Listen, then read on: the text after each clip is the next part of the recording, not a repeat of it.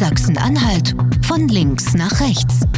Der Politik-Podcast von Radio Brocken und der Mitteldeutschen Zeitung. Vierte Corona-Verordnung in Sachsen-Anhalt und wir schauen natürlich drauf, was hat sich geändert und was ist ab der nächsten Woche schon äh, ja, gültig in Sachsen-Anhalt. Da gab es viel Streit, auch zwischen den Ländern. Wir sprechen darüber.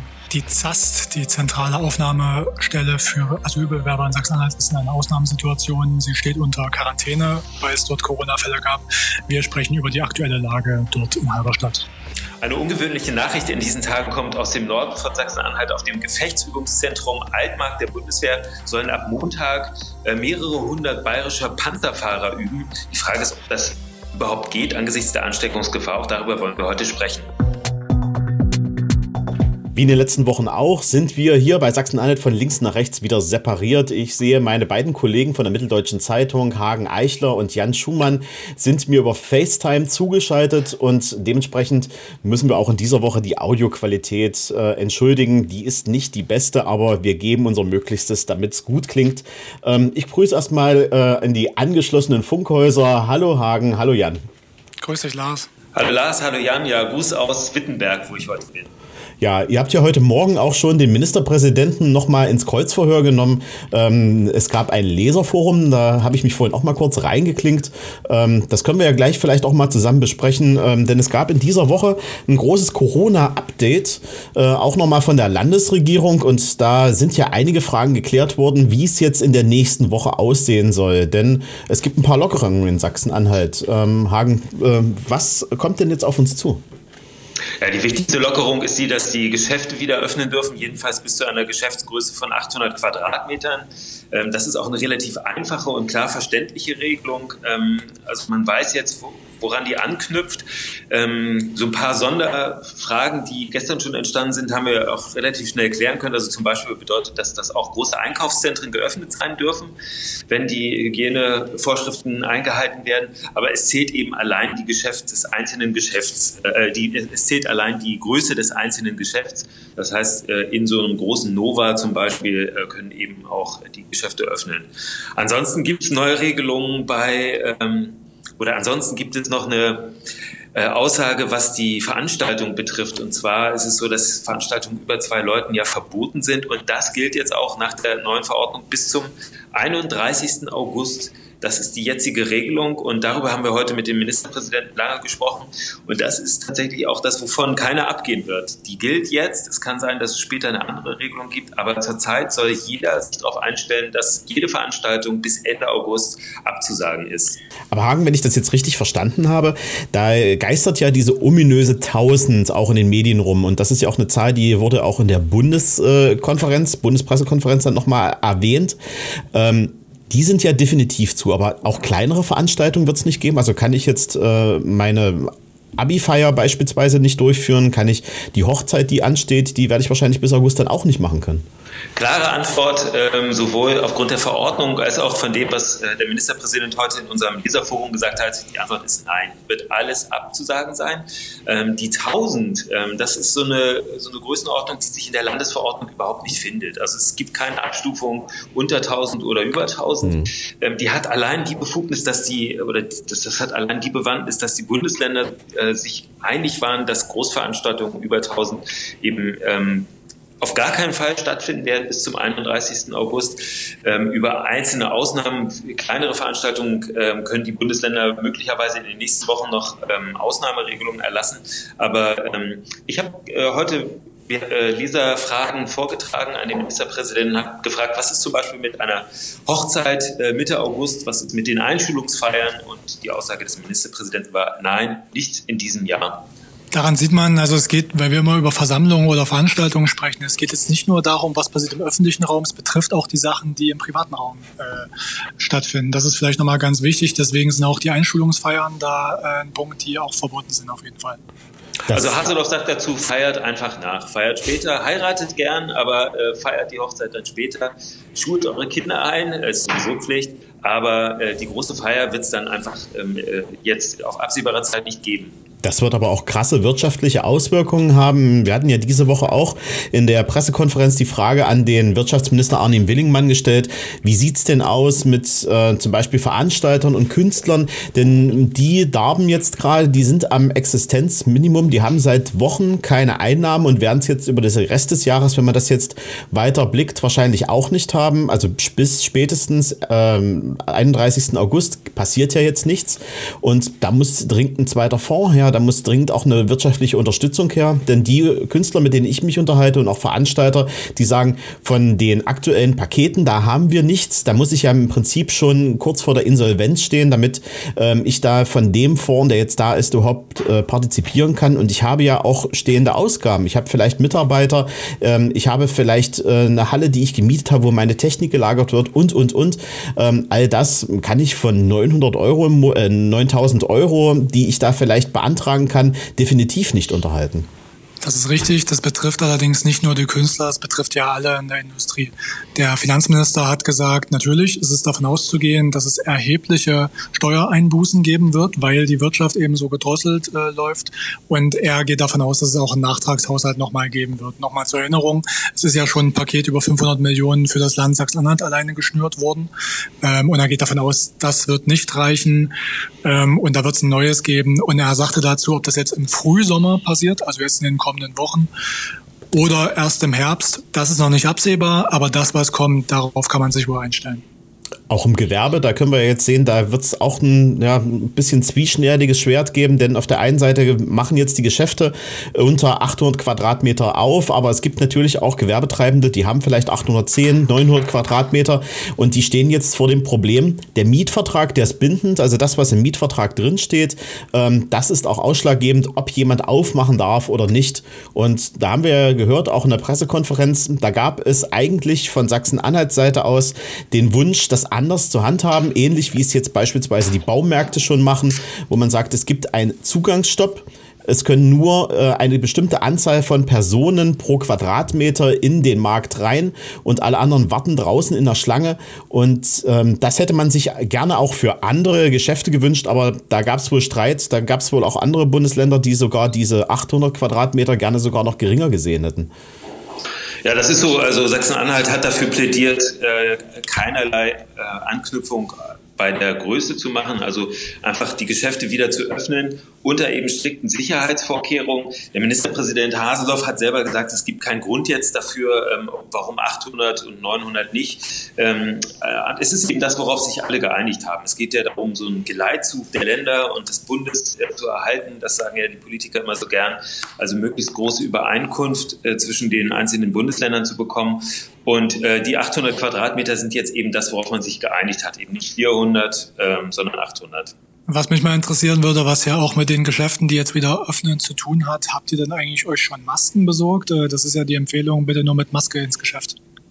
Also ich bin jetzt ausgestattet, ich habe jetzt eine Maske da und ähm, ich werde das jetzt auch beim Wochenendeinkauf das erste Mal einsetzen, ähm, weil ich denke, wenn alle sich dran halten und auch so ein Zeichen setzen, dass wir jetzt äh, gemeinschaftlich auch so ein bisschen uns schützen wollen, dann ähm, können wir da auch ähm, gemeinschaftlich an diesen Virus deutlich besser ran. Wir sehen das ja auch in Jena beispielsweise, die haben eine Maskenpflicht jetzt rausgegeben vor, ich glaube, einer Woche und ähm, deren Infektionszahlen, die sind jetzt stagnierend. Also die haben schon erste Erfolge damit äh, erzielen können. Also ist auf jeden Fall was, was äh, einfach zu machen ist und vielleicht auch jeder umsetzen kann. Ja, und wo hast du die, wo habt ihr die her? Ähm, wie schwer war es, daran zu kommen? Ähm, wir haben eine selbstgeschneiderte, also ganz normal aus Stoff ähm, uns äh, was zusammengenäht. Von daher ähm, war das relativ einfach. Ähm, an alles andere ist ja momentan schwerer ranzukommen. Also an diese ganzen klinikgeprüften Masken, die man ja auch eigentlich nicht kaufen soll, äh, weil die erstmal für die vorbehalten sind, die es wirklich brauchen. Ähm, da kommt man ja momentan so gut wie gar nicht ran. Ich habe in dieser Woche meinen ersten Termin mit Maske absolviert. Es war ein Termin in der Uniklinik in Magdeburg. Ähm, die äh, Chefärzte und, und äh, die Klinikchefs hatten da äh, die Maske, der Ministerpräsident ebenfalls. Und ich hatte dann so ein selbstgebautes Modell, das hat meine jüngste Tochter selber geschneidert aus dem alten Hemd von mir. Vielen Dank dafür. Ähm, damit bin ich erstmal losgezogen. Ich habe dann da aber auch noch ein professionelles Teil bekommen. Aber es ist so, äh, ihr werdet es ja auch beobachten, wenn man so ein Ding aufsetzt, man ist bislang der Außenseiter, ja. äh, wenn man es macht, obwohl es ab Montag in, im öffentlichen Personennahverkehr und beim Einkaufen empfohlen ist, also dringend empfohlen sogar, aber trotzdem ist es nach wie vor so, dass die meisten Leute ohne rumlaufen. Und ich habe es heute Morgen hier beim äh, Weg durch Wittenberg gemerkt, die Leute gehen auch wirklich einen groben Bogen um einen drumherum, wenn man mit Maske da ist, weil die dann vermuten, man sei selber angesteckt und könnte irgendwie eine Gefahr für sie sein. Hagen, weil du jetzt von selbstgebastelten oder selbstgenähten Masken sprichst, ähm, beobachtet ihr eine Art Trend, dass sich das auch im Bekannten- und Verwandtenkreis durchsetzt oder ist auch das noch die Seltenheit? Absolut selten. Also im Zug ähm, habe ich gestern äh, keinen gesehen. Der Zug war aber auch größtenteils leer, muss man dazu sagen. Da ist jetzt viel Platz zur Zeit, ja, und auch in den Straßen. Also einige wenige. Also ich kann da andere Sachen erzählen. Also zum Beispiel bei uns im Funkhaus gibt es eine Kollegin, die schneidet das jetzt selbst und äh, die verteilt das dann auch an die Kollegen. Ähm, da kann man jetzt mittlerweile kleine Bestellungen aufgeben, wenn man da mal was braucht. Ähm, also äh, das ist ganz unterschiedlich. Wahrscheinlich auch ein bisschen an der eigenen Qualifikation hängt, ob man nähen kann und ob man äh, mit Stoff das umsetzen kann. Von daher, ähm, ja, also ähm, ich finde es ja auch ein bisschen sympathischer, ehrlich gesagt, als diese Klinikmasken, die dann äh, sehr steril aussehen und wenn da vielleicht ein nettes, freundliches Muster vorn weg ist, äh, dann machen die äh, auf der Straße vielleicht nicht so einen ganz großen Bogen mehr um dich, wenn da vorne dich ein Alpaka oder ein, äh, ein kleines Nilpferd anguckt. Ja, Nähen ist übrigens gar nicht nötig, wie meine Tochter bewiesen hat. Die hat das einfach zusammen getackert. Ah. Das geht auch. Hey. Das ist die bessere Variante. Apropos Schutz und apropos äh, Masken, ähm, nächste Woche, da geht es ja auch für die Schüler wieder los. Und ähm, das ist ja auch ein ganz heikles Thema. Ähm, da geht es ja auch um ganz viel Schutz. Ähm, ich hatte in der Pressekonferenz den äh, Bildungsminister gefragt, äh, wenn es kein warmes Wasser in den Schulen gibt äh, und die Seife fehlt, wie will man das denn eigentlich lösen? Ähm, darauf habe ich vom Ministerpräsidenten die Antwort be bekommen, dass zwischen 10 und 40 Grad alles äh, möglich ist, wenn es ums Händewaschen geht. Hauptsache die Seife ist da. Und ähm, der kleine Hausfrauentipp hinten ran war, man soll doch ein Vaterunser dabei aufsagen. Äh, dann hätte man auch die richtige Zeitspanne. Ist für mich als Atheisten natürlich schwierig, aber ähm, ich würde mich dafür auch mal einlesen. Deswegen, weil du das vielleicht nicht weißt, hat er dir auch gesagt, wie viele Sekunden das sein soll. Genau, 35, äh, 30 Sekunden. 25 bis 30 Sekunden. Ja. Ähm, übrigens ist das natürlich eine reine Bildungsfrage. Das ist ganz Du musst ja, gesagt. nicht mit, mit persönlichem Glauben sprechen, äh, es geht dann um die Zeit. ich werde mich trotzdem äh, fromm weiterbilden, damit äh, auch die Hände sauber sind. Aber äh, Spaß beiseite, natürlich müssen die Schulen jetzt auch äh, zusehen, dass sie das ähm, schnell organisiert bekommen. Denn ähm, das Thema, wo der Bildungsminister nicht so richtig ran wollte, war äh, die Risikogruppe, die hat er ja auch im eigenen Haus. Die Lehrer, die sind im Schnitt äh, so Mitte 50 und müssen dementsprechend äh, eigentlich auch Abstand halten und oder zumindest eine Maske tragen. Also ähm, das Thema, das äh, liegt noch auf dem Tisch und da müssen wir sehen, wie die Schulen das jetzt umsetzen. Ja, also Haseloff hat heute äh, auf Lesernachfrage gesagt, ganz klar, er sieht ähm, die, den Schulunterricht der nächsten Wochen ähm, unter einer Schutzmaske. Also er sagt, dass das, da wird es nicht drum rumgehen, äh, da wird niemand drum rumkommen, dass die Kinder und auch die Lehrer einfach eine, so, eine, so eine Mundabdeckung tragen. Ähm, ich fand interessant auf die Nachfrage äh, an den Bildungsminister, wie es denn mit diesem, ähm, wie es denn mit dem Schutz der Lehrer ist. Er hat gesagt, ähm, es gibt da, also er war da sehr skeptisch. Er hat äh, angedeutet, dass äh, ja andere Berufsgruppen auch in vorgerücktem Alter, nämlich Ärzte, auch mit über 65 noch an den Arbeitsplatz zurückgerufen wurden. Also es machte so den Anschein, als ob er so eine ähm, generelle Einstufung der Risikogruppe ab 60 nicht so richtig mittragen will. Das ist verwunderlich, denn das RKI, das sagt ganz klar, die Risikogruppen, die fangen ab 50 an. Äh, da gibt es auch keine große Diskussion drüber. Ähm, das fällt ja fast schon ein bisschen in die Aluhutschiene, wenn man da meint, ähm, dass das nicht glauben zu wollen, denn die Zahlen, die sind ja relativ deutlich, was die Erkrankungen angeht. Denn da fängt es ab spätestens 45 werden die Fälle schwerer und ähm, deswegen geht man von 50 aus, dass da äh, dann die Risikogruppe auch beginnt. Ähm, von daher weiß ich nicht, wo diese Meinung herkommt. Äh, ähm, da steht er, glaube ich, auch ein bisschen alleine da damit. Na, jedenfalls versucht man es ja gemächlich mit dem, mit dem Schulwiederbeginn jetzt. Es sollen ja nur einige Jahrgänge sein. Und ich denke, das ist auch der richtige Weg, so muss man es machen. Also ich finde selbst, ähm, dass man sagt, nächste Woche könnte es wieder losgehen, selbst das äh, könnte man ehrlich gesagt auch anders sehen. Ich hätte jetzt auch kein Problem damit gehabt, wenn man das jetzt noch weiter nach äh, hinten verschoben hätte. Klar ist, da kommst du in große Probleme, was die Abiturprüfung angeht. Das ist natürlich der Hintergrund. Ähm, nur äh, ich glaube, da ist man gut beraten, wenn man da sehr vorsichtig jetzt vorangeht. Da wird es ja heute im Laufe des Tages auch noch weitere Infos geben. Mhm. Es gab noch eine andere Gruppe, die wurde auch in der Bundeskonferenz nochmal gesondert ähm, ausgeschrieben. Und zwar waren das die Friseure. Die sollen sich erstmal bis zum 4. Mai jetzt überlegen, ähm, wie sie diese Vorgaben, die doch sehr hart sind, jetzt umsetzen wollen. Da steht sogar äh, äh, die persönliche Schutzausrüstung im Raum. Ich kann mich gestern noch an den Ministerpräsidenten erinnern, der in der Pressekonferenz sagte, äh, man müsse sich dann auch eine FFP2-Maske organisieren, wenn man äh, als Friseur arbeiten soll. Ich frage mich, wo soll die das herkriegen. Die Masken sind komplett äh, momentan nicht am Markt erhältlich und sollten am besten auch erstmal in den äh, Gruppen weiter ausgegeben werden, die es wirklich brauchen. Das sind Ärzte und das sind vielleicht auch Pflegekräfte, ähm, die da äh, besonderen Bedarf haben. Und wenn jetzt natürlich die Friseure anfangen müssen, sich noch so speziell auszustatten, dann glaube ich, wird die Öffnung der Friseure so noch ein bisschen nach hinten geschoben werden, weil die werden es nicht schaffen, so kurzfristig sich zu organisieren. Ja, also er ist heute auch dabei geblieben. Diese Schutzmasken Klasse 2, äh, die, die möchte er sehen dafür. Ähm, Beschlüsse sind ja noch nicht gefallen, aber er hat das nochmal wiederholt, dass es ab 4. Mai dann soweit sein soll und dass auch noch eine ganze Reihe von verwandten Berufen dann darauf hoffen können, dass sie wieder arbeiten können. Kosmetiker zum Beispiel, Fußpfleger. Für die würde natürlich das Gleiche gelten. Andererseits nutzen die teilweise auch schon bis, bis jetzt, äh, haben die schon relativ viel Erfahrung teilweise mit Desinfektion, auch mit Schutzmasken. Das haben wir heute aus Leserfragen ähm, erkannt. Ähm, bei den Schulen aber, was du sagst, da kommt jetzt wirklich auf die Schulen ein riesengroßes Paket zu an Arbeit. Denn äh, Schulen komplett dicht zu machen und die äh, einfach ähm, die Schüler mit Aufgaben zu Hause zu versorgen, ist die eine Sache. Das ist vergleichsweise leicht noch im Vergleich zu dem, was jetzt bevorsteht, nämlich diese ganze große Vielzahl von Schulen, die alle unterschiedlich ausgestattet sind, äh, dahingehend fit zu machen, dass die Schüler ausreichend Abstand haben dass sie sich die Hände waschen können, dass sie nicht alle zugleich auf dem Schulhof sind. Das muss jetzt alles organisiert werden und das ist ein riesen, eine Riesenaufgabe, die das Land auch nicht allein regeln kann, sondern das Land ist ja darauf angewiesen, dass die Kommunen als äh, Träger der Schulen da mitspielen. Das geht ja so weit, dass du im Grunde die Toiletten wirklich mehrmals am Tag richtig desinfizieren müsstest und sauber machen müsstest. Also alleine dieser Aufwand schon, das ist wirklich heftig. Ich bin mal gespannt, wie man es praktisch machen möchte jetzt. Vom Land habe ich bis jetzt nur gehört, ähm, dass die Abstände in den Schulen halt eingehalten werden sollen und ähm, dass man die Pausenzeiten verlängern möchte. Also ähm, es geht darum, dass mehr Zeit ist, um die Klassenräume einmal richtig durchzulüften. Zusätzlich will das Land noch Desinfektionsmittel zur Verfügung stellen, aber wann der eigentliche Schulbetrieb wieder losgeht, das steht noch in den Sternen. Wir wollen mal über ein Thema sprechen, äh, das in Halberstadt äh, ganz akut ist. Es betrifft aber das ganze Bundesland. Die ZAS, die zentrale Anlaufstelle für Asylbewerber in Sachsen-Anhalt, ähm, die steht unter Quarantäne seit drei Wochen ungefähr.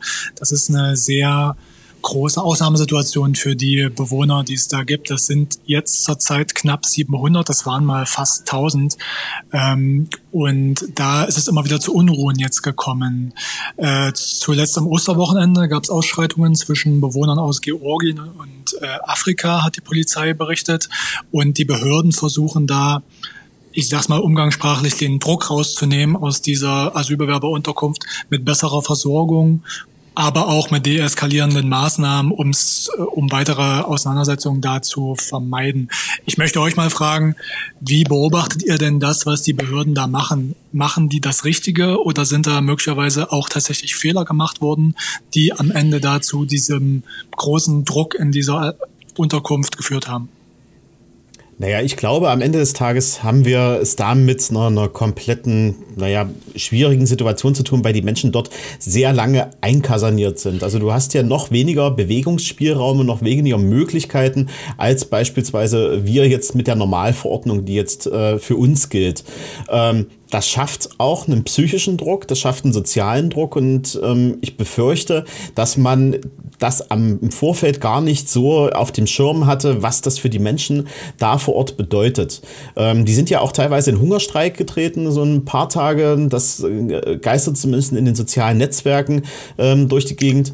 Ähm, dementiert allerdings von, äh, vom Landes, äh, von Landesseite. Ja. Ähm, Hungerstreik will man da nichts wissen, aber offensichtlich wurde das Ganze ja ausgelöst durch äh, Beschwerden über mangelhaftes Essen. Das liegt daran, dass die Kantine da offensichtlich geschlossen ist und damit ähm, nicht mehr das Essen möglich ist, was es vorher gegeben hat.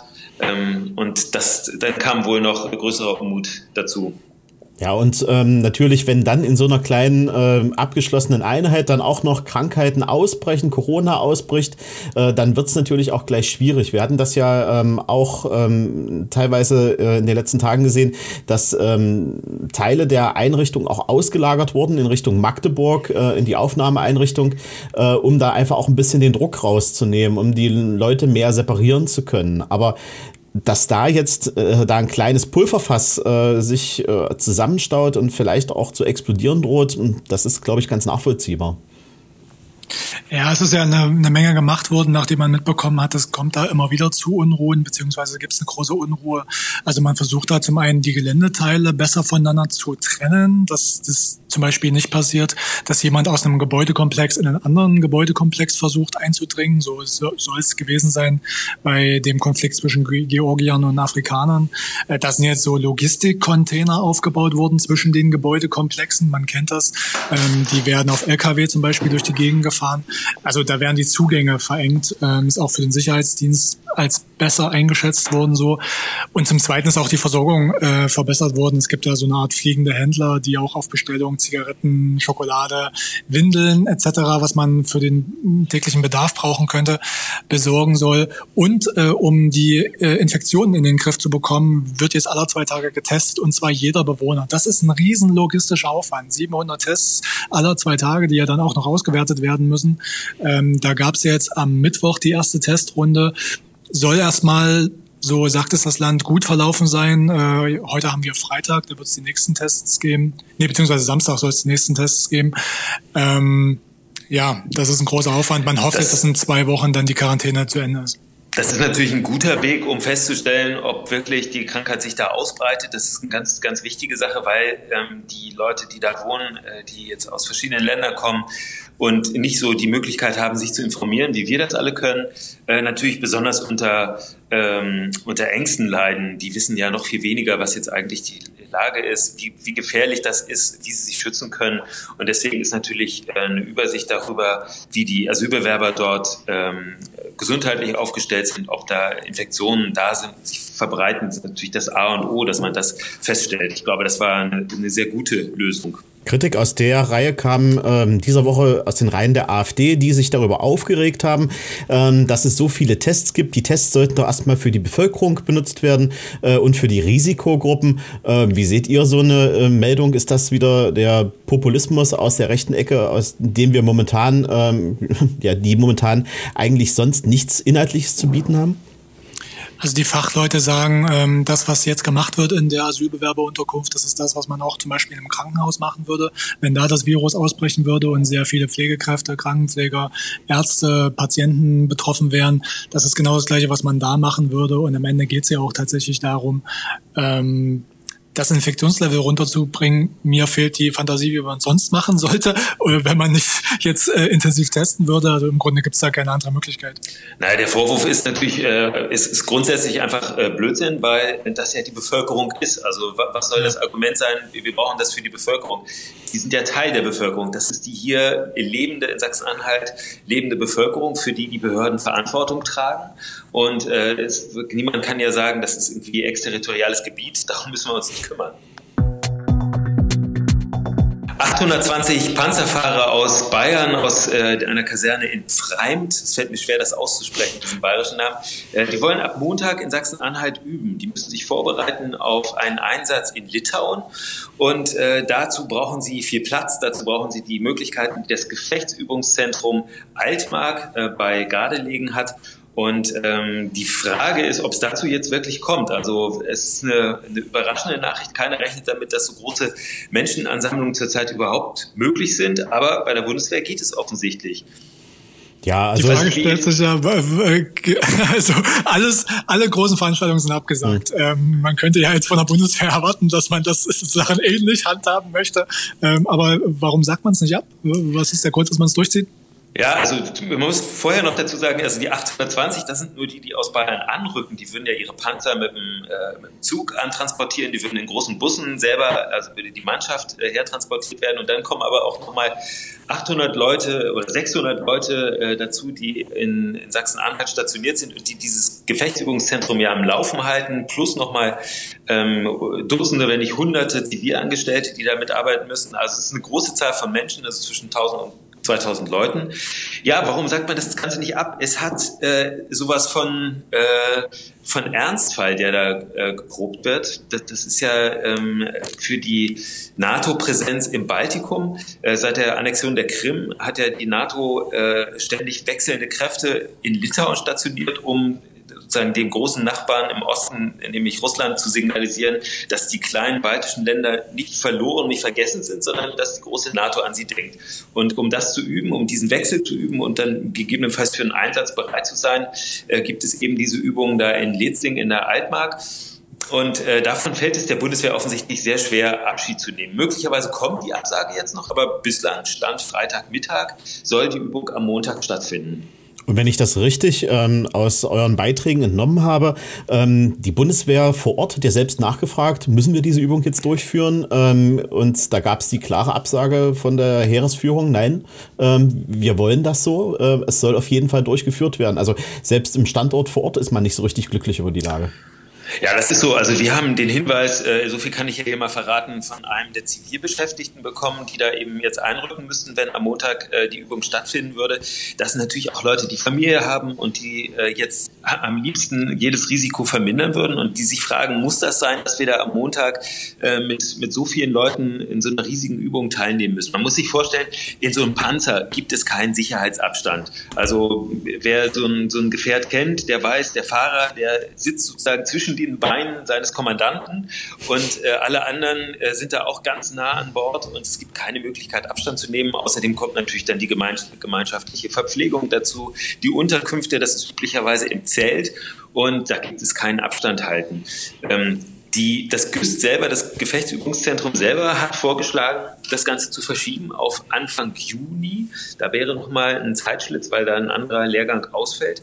Aber tatsächlich ähm, ist es bisher noch nicht zur Absage gekommen einigermaßen kuriose Situation, äh, dass man den Ernstfall unbedingt proben möchte, während draußen der Ernstfall herrscht. ja. Mal gucken, eine ausgeht. Fall, ja, eine andere Fall, äh, Form von Ernstfall, das stimmt. Ja, kann man ja nur hoffen, dass äh, sie nicht noch einen ganz anderen Ernstfall proben müssen, selbst wie die Versorgung von 800 Soldaten äh, mit Corona aussieht. Ähm, denn ich meine, wenn jetzt sich einer da ansteckt, ähm, da hat man die besten Möglichkeiten für eine Inkubation. Du hast ja selber erzählt, in so einem Panzer ist es schön eng, äh, in so einer ähm, Feldküche ist es auch schön eng und ich kann mir nicht vorstellen, wie man das räumlich trennen will. Also hoffentlich passiert der Ernstfall dann nicht äh, mitten in der Kolbitz-Letzlinger Halbe und treibt unsere gesamten Corona-Zahlen im Land nach oben. Ja, es ist eine wirklich gefährliche Situation. Die Soldaten kommen ja auch aus einem Bundesland, in dem äh, Corona sehr viel verbreiteter ist als hier bei uns in Sachsen-Anhalt. Das kommt dazu. Und äh, wenn am Ende diese Übung stattfinden sollte und dann wirklich äh, Leute sich massenhaft anstecken und wir dann quasi sowas wie Ischke äh, hier in der Heide haben, also äh, große Menschenaufläufe, die eigentlich nicht nötig wären, ähm, dann wird sich die Bundeswehr äh, eine Reihe von Fragen stellen müssen. Es ist jetzt schon so, dass aus dem Landtag Widerstand kommt. Die Linksfraktion hat ja gefordert, die Übung sofort abzusagen. Ähm, man muss dazu sagen, die Linksfraktion ist dafür, die gesamte, das gesamte Gefechtsübungszentrum Zentrum da oben zu schließen. Die waren ja von vornherein dagegen, ähm, dass da überhaupt die Bundeswehr aktiv ist. Also das ist jetzt sozusagen ein neuer Anlass, aus dem man sagt, übrigens, wir wollen das lieber nicht haben. Schwierige Zeiten, die wir jetzt gerade haben. Wir sehen, es gibt ganz viele Probleme, die jetzt noch zu klären sind, mitten in der Corona-Krise. Und aus dem Grund schauen wir auch in der nächsten Woche wieder natürlich auf das Thema, was uns alle bewegt. Und äh, bis dahin sage ich wieder, wie in jeder Woche, bleiben Sie gesund und hören Sie auch in der nächsten Woche wieder rein.